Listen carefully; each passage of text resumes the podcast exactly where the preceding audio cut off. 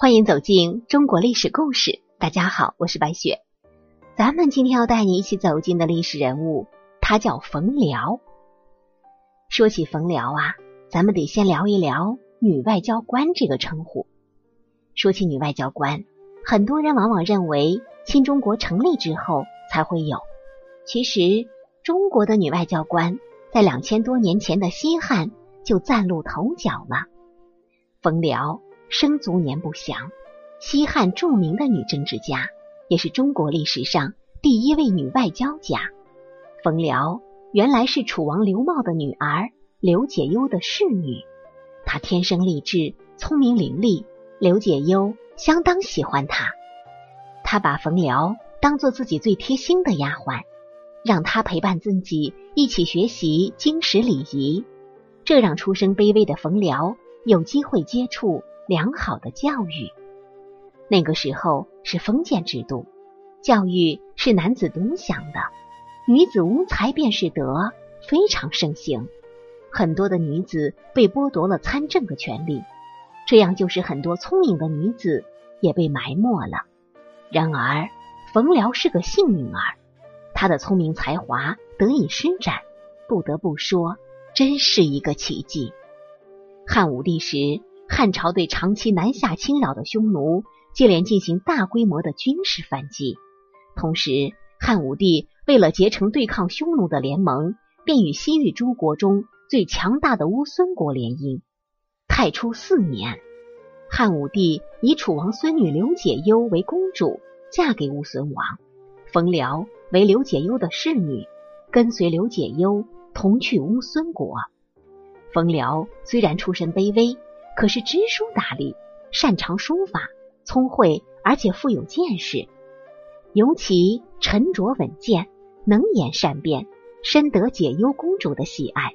两个人着实是以姐妹相称，常常互相勉励，立志安居乌孙，有所作为，不负众望。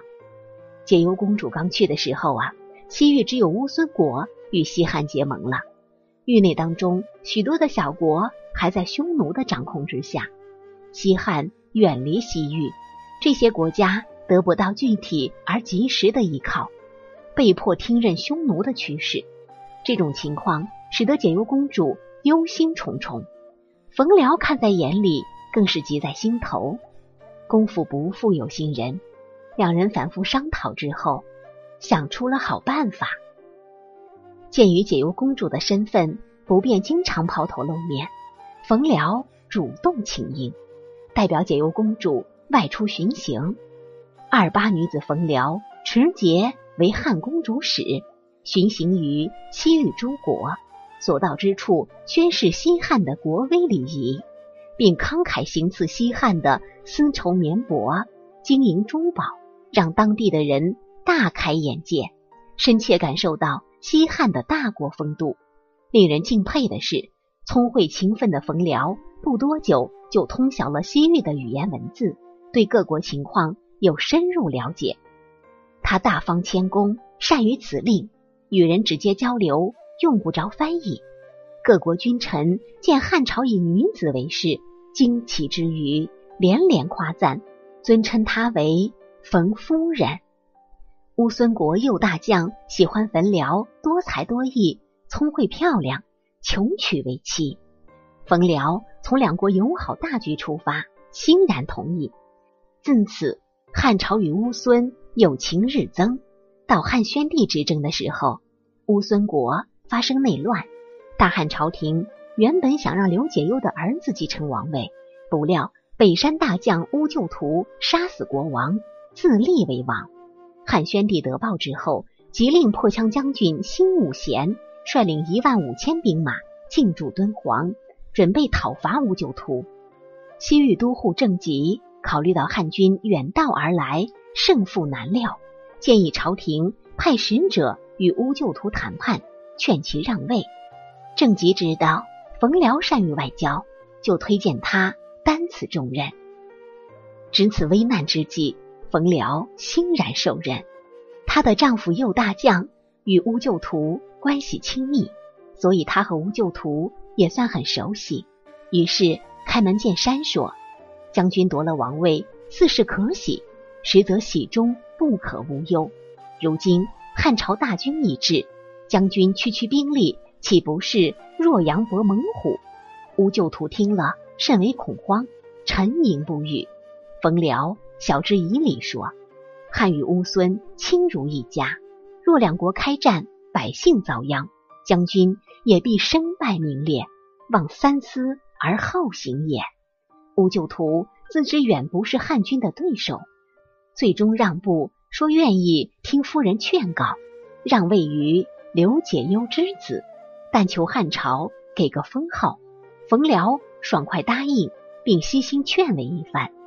汉宣帝得知冯辽出使告成，十分高兴。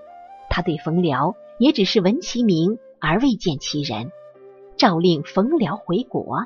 冯辽回到阔别四十年的故都长安时，汉宣帝令文武百官在城郊迎接。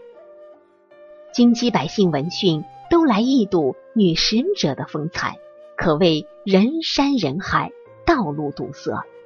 当日汉宣帝宫中接见，亲自询问详情，焚辽禀告劝导的经过，建议给予封号，以安其心。汉宣帝赞其远见卓识，并封他为正室，再次出使乌孙。冯辽手持符节，到达乌孙，立刘解忧之子为王，并奔走斡旋。终于化干戈为玉帛，消除了汉朝与乌孙之间的一场杀伐。甘露三年，冯辽和刘解忧一起回到故土长安。黄龙元年，刘解忧病逝，以公主之仪安葬。刘解忧之孙兴弥后为乌孙国的国王，可是他生性懦弱，治国无方，乌孙局势再起动荡。冯辽虽身居长安，却心系乌孙，上书汉元帝，请求再为汉使，出使乌孙。汉元帝准奏，选派一百名士兵的队伍护送冯辽第三次出使乌孙。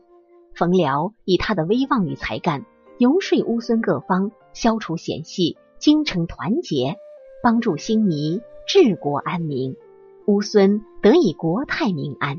汉朝与乌孙的友好关系也因此得以延续。